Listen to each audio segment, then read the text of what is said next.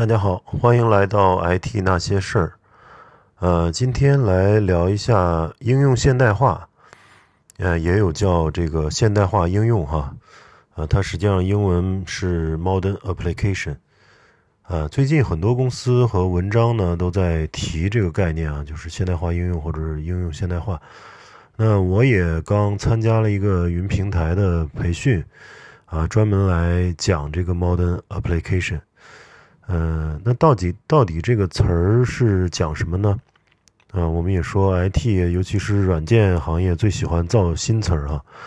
大到区块链、元宇宙，小到这个 SOA 啊、微服务，还有云原生。呃，实际上应用现代化呢，或者说现代应用，应该说是一种呃理念或者说方法论，它是用近些年来比较前沿的这个技术组合来实现应用构建啊。呃，我们可以看看这个官方的一些呃有代表行业比较有代表性的公司怎么说啊？我用谷歌搜了一下这个 “modern application” 这个词条，呃，前排在前面呢有这个呃微软 Microsoft Azure 就微软云的一个解释，呃，它是这么说的，就说 “modern application development is an approach that”。enables you to innovate rapidly by using cloud-native architectures with loosely coupled microservices, managed databases, AI, DevOps support, and built-in monitoring。它呃中文翻译过来就是现代应用程序开发是一种使您能够通过使用具有松散耦合的微服务，呃，托管数据库。 人工智能还有 DevOps 支持和内置监控的云原生架构快速创新的方法。实际上，它还是这个重点说了一些，呃，就是云平台上面的一些一些服务啊，像微微服务，微服务当然是一个通用的模式了，呃，然后那跟微服务结合的非常紧密的就是现在的这种容器化嘛，对吧？然后托管数据库就是，呃，你直接开一个这个 RDS 啊，都就可以直接用，呃，省去了这个底层的一些安全啊、运维等等工作。然后人工智能啊、DevOps 啊，这些在呃微软云上也都有它的云上云原生的这种解决方案啊。那么意思就是说，用这一系列嗯这个呃软件方法的组合，能够更快的构建、更敏捷的构建。呃，企业所需要的应用哈，那我们看看这个呃，AWS 就亚马逊的 AWS 是怎么去看这个 Modern Application 啊？它上面写的是，呃，Modern Application Development is an approach to designing, building, and managing applications through circles of rapid innovation. This approach increases the agility of your teams and the reliability, security, and scalability of your apps. Uh, modern applications are built with modular architecture patterns, serverless operational models, and agile development processes. They allow you to innovate faster, reduce risk, accelerate time to market, and decrease your total cost of ownership build new modern applications using serverless and serverless containers technologies and uh, tools to accelerate time to market and help shift developer focus toward innovation. Avoid managing physical servers while benefiting from automatic scaling, building high availability, and a pay for value billing model. AWS has a broadest set of serverless technologies for compute, integration and orchestration, and databases。呃，它上面说的就是，呃，现代应用程序开发哈是一种通过快速创新周期设计、构建和管理应用程序的方法。这种方法呢，提高了团队的敏捷性，以及应用程序的可靠性、安全性和可扩展性。现在应用程序呢是使用模块化架构模式、无服务器操作模型和敏捷的开发人员流程构建的。呃，它们能使您更更快的进行创新，降低风险，加快上市时间，并降低总拥有成本。使用无服务器和无服务容器技术呢，呃，和工具构建的这个现代应用程序，呃，可以加快上市时间，并帮助开发人员将重点转向创新，避免管理物理服务器，同时受益于自动扩展、内置高可用性和按价值付费的计费模式。AWS 拥有最广泛的无服务技术，呃，用于计算、集成和编排以及数据库。呃，那通过这个微软和亚马逊两家公司的对这个 modern application 的一个描述啊，可以看到，就是对现代应用的定义啊，其实是有一系一系列关键词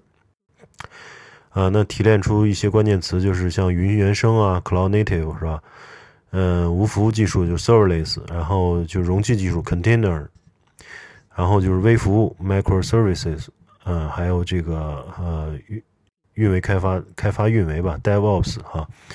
也就是这个整个这个 CI/CD 持续集成、持续交付的一套方法论和工具集。它是讲呃这一套工具集和这一套工具集背后的一些方法论。那么也有人总结了这个呃这个这个现代应用或者说云原生架构的这个有几个原则。嗯，首先第一个是呃服务化原则。微服务化，嗯，颗粒度可以更好的满足客户应用的特征啊，这个很容易理解啊。现在应该说，嗯，很少有有有这个网络应用啊，呃，还是这个单体架构啊，甚至很多这个企业应用也都改成了服务化的这个呃架构了。因为服务化的这个好处也是经过这么多年大家所看到的哈，它可以去。把这个一个非常大型的一个软件去解耦合掉，然后根据不同的功能啊、不同的这个负载啊，然后分配给不同的团队去独立的运运维和开发，对吧？它能够独立的去部署，呃，然后能够独立的扩展，啊，都是这个服务化的一个微服务化的一个呃好处。那原来的这种单体架构呢，就呃非常嗯非常这个笨重啊，需要如果是团队涉及的人比较多，大家都在一个呃分支上去 check in 代码的话，啊是非常非常的低效的。所对，如果是大型软件一次构建，呃，由于大家这个涉及的这个嗯嗯协同的人数特别多的话，很容易造成这个构建失败，或者说出中间出了 bug，去很难去嗯找到这个 bug 去啊修复，是吧？对，这是服务化的一个原则，嗯，已经得到广泛的这个认可了。第二个就是弹性原则，啊，从呃虚拟机到这个容器，那呃这个应呃应用层面呢，实际上是弹性是越来越大的嘛，啊，就随着你的这个负载，嗯，这进入低谷期或者高峰期，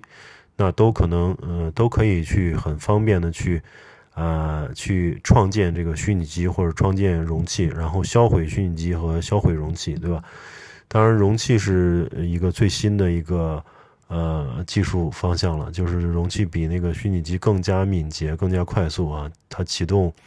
无论从这个启动到销毁都是非常呃都是秒级的哈。然后第三个是韧性原则。呃，它是它是也是高可用原则的进一步提升啊，应用在各种情况下需要持续的为客户提供服务。那么这个韧性具有各个层次的啊，有的是比如容器的韧韧这个高可用啊，还有这个从呃呃这个虚拟机的高可用，还有这个数据库的高可用是吧？还有这个网关啊，呃服务的这个注册发现啊。还有这个呃，这个域名解析啊，还有这个呃，负载均衡啊，load balance 是吧？它它都要需要有这个高可用，有它的这个韧性，能够去呃保证它的 HA 和这个 failover 的这个机制。呃，那第四个就是可观测性原则。嗯，这个是可观测性呢，就是从大量从这个日志到链路跟踪的这种有效信息都能够收集到，然后能够主动的去报警啊，然后能够主动的去啊搜索啊，去去看到这个系统中存在的一些潜在的风险啊，不管是网络的问题啊，还是这个呃容器、虚拟机，还是到应用层的这个问题，都能够从这个呃这个日志系统里边能够去呃快速的查看到，或者快速的接到报警。我们也说，现在的这个由于嗯，这个应用越来越复杂，特别是服务化之后啊，有时候一个应用可能几十个服务、上百个服务，那有这么多服务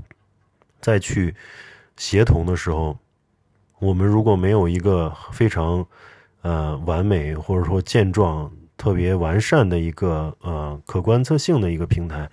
那中间出现了任何的问题都很难定位啊，所以说。所以说这个 observable 哈，这个可观测性的这个也是非常呃现代应用的一个非常重要的一个点。所以现在有很多公司在做这个呃独立的这个应用啊，像这个这个呃观云啊，还有是这些呃公司实际上都是做一些呃应用的这种监监控监测的哈。然后第五个是自动化原则。呃，这个从底层的硬件到软件组件，其实都有呃比较大的提升啊。因此，希望有更希望有自动化的原则去帮助我们有效的运维，呃，从从而降低运维成本。这个其实也是非常重要的。就是很多公司觉得我现在呃应用构建了这个 CI/CD 的这个呃流程了，然后我也去。呃，有这个容器化了，我甚至也上到公有云，是也有或者说有自己的私私有云、混合云等这个方案了。那我的是不是就运维人员就不要了呢？实际上并不是啊，就以前的运维人员，嗯，传统的这种，呃，老的这种呃遗留系统的这种运维人员，更多的做的事情都是一些重复性工作嘛，啊，每次部署他可能要手工去去去做很多事情，那中间有遗漏一步。有可能就造成这个线上的 bug 或者是问题。那随着这些呃 CI/CD 的这个呃嗯这个这个 pipeline 的这种啊实现啊，还有一些容器化的这种，包括 Kubernetes K8s 的这些啊脚手架的这种出现，那呃企业就很容易去呃构建一套呃自动化的平台。但是呢。嗯，这些自动化的平台或者工具或者方法论，它要能够非常好的用起来，实际上也不是那么呃容易的。可能刚开始用起来有一些呃门槛不是特别高啊，但是在使用的过程中，比如说有一些呃需求是灰度发布啊，对吧？还有一些这个滚动上线等等一些比较复杂的一些呃功能，还是需要运维人员去不断的去。啊，更新不断的去迭代，不断的去让公司的运维的这个的自动化的这种水平越来越高，所以对运维人员的挑战也越来越大。可能以前就是写一些 shell 脚本，呃，简单的去部署一下，其实它就能够满足公司的需要。但是现在可能，呃，运维人员更多的要去介入到一些开发，介入到呃特别。大量的这种机器容器、虚拟机的一些管理上，那他一个人如果要想管理几百台、上千台，甚至上万台服务器，嗯，他是需要非常非常多的这种自动化工具、自动化平台啊。所以现在也有很多这种就是就这个运维的啊，就 platform 或者运，甚至现在有人说。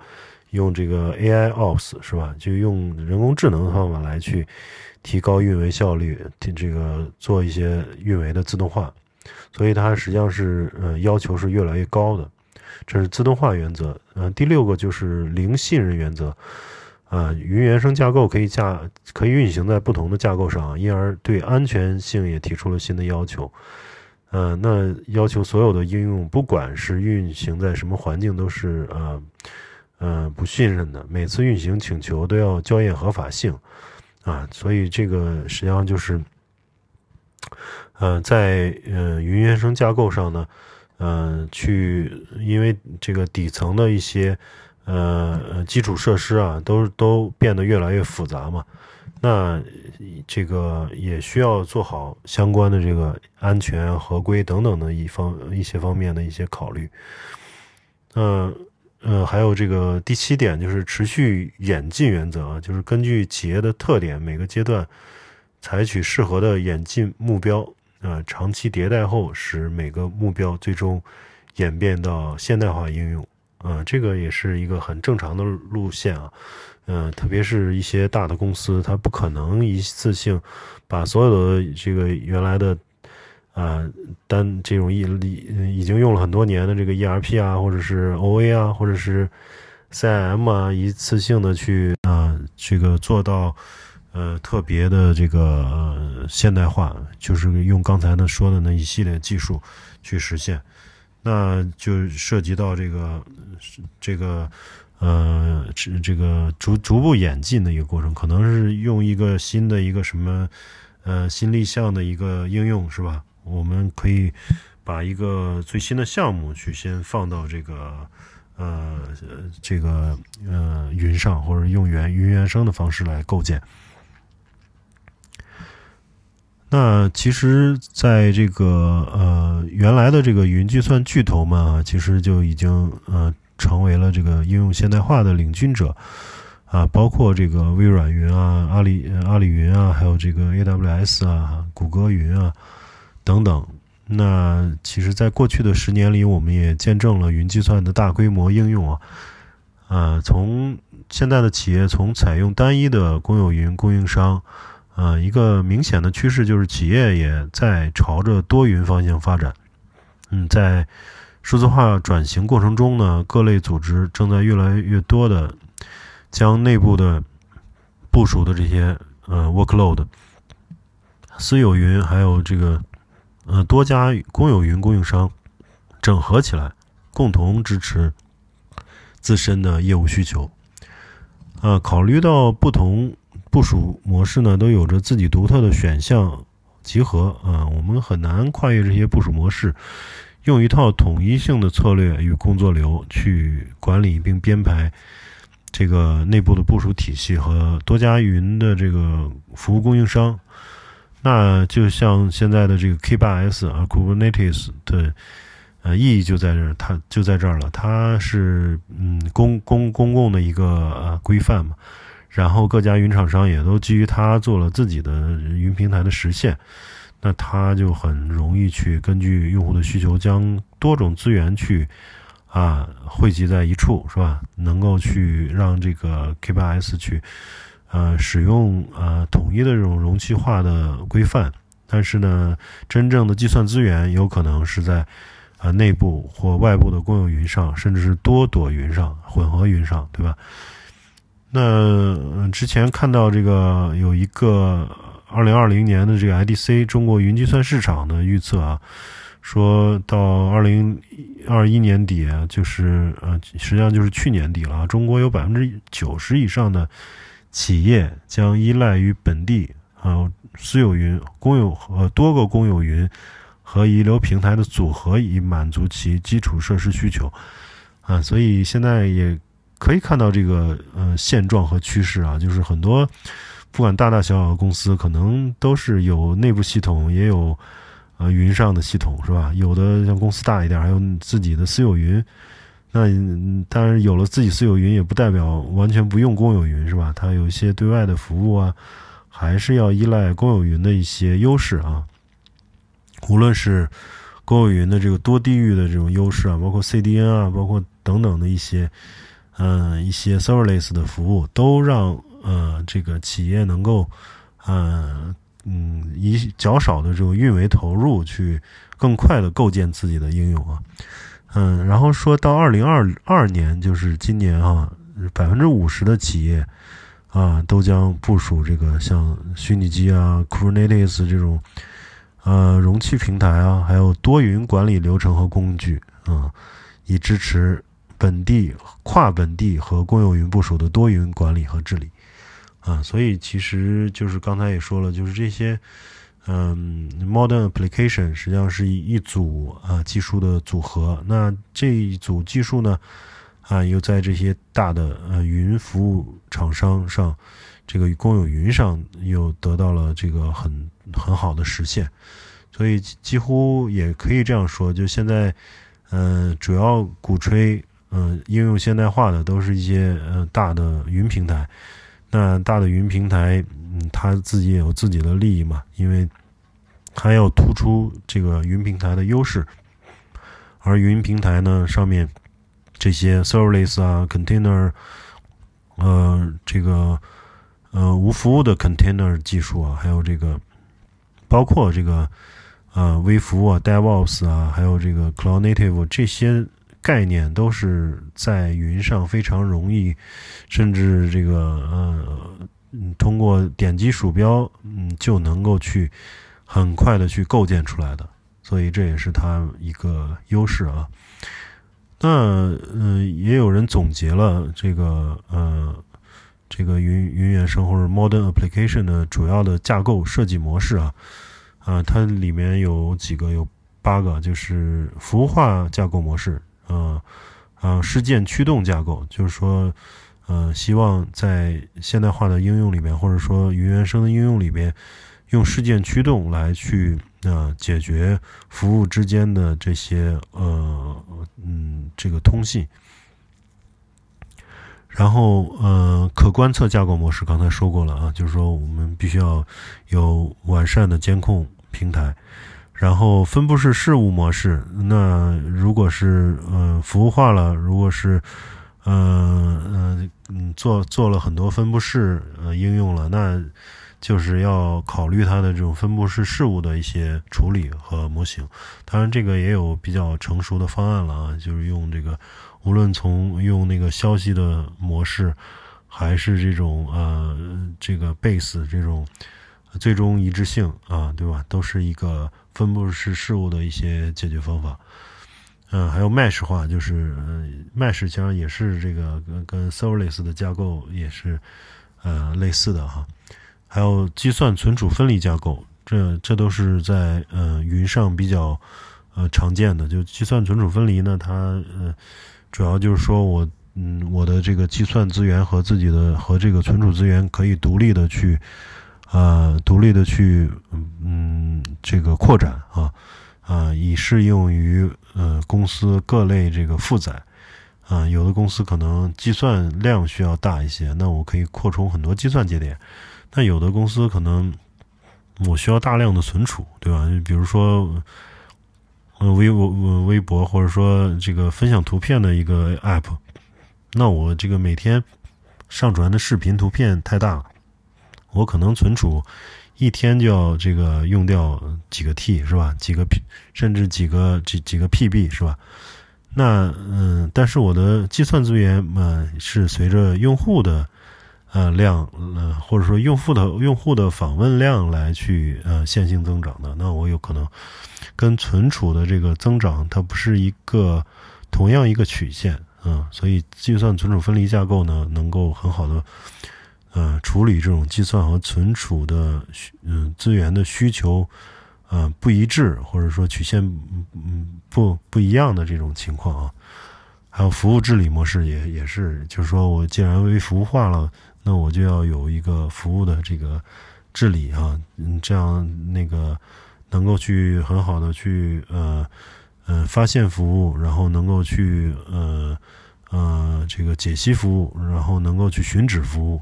啊，然后服务出现问题也能够从啊服务的这个节点里面去啊摘除啊，然后服务重新启动以后变成。呃，健康状况变好，呃，这个恢复之后，我还能把它加到我的服务的这个网格里边，这都是一个服务治理的一些呃常用的模式啊。好，那今天就先聊到这里啊，就是今天主要是根据我最近学习的，呃，说应用现代化或者是现代化应用啊，跟这些。呃，这些呃云原生啊、无服务技术啊、容器技术、微服务 DevOps 啊，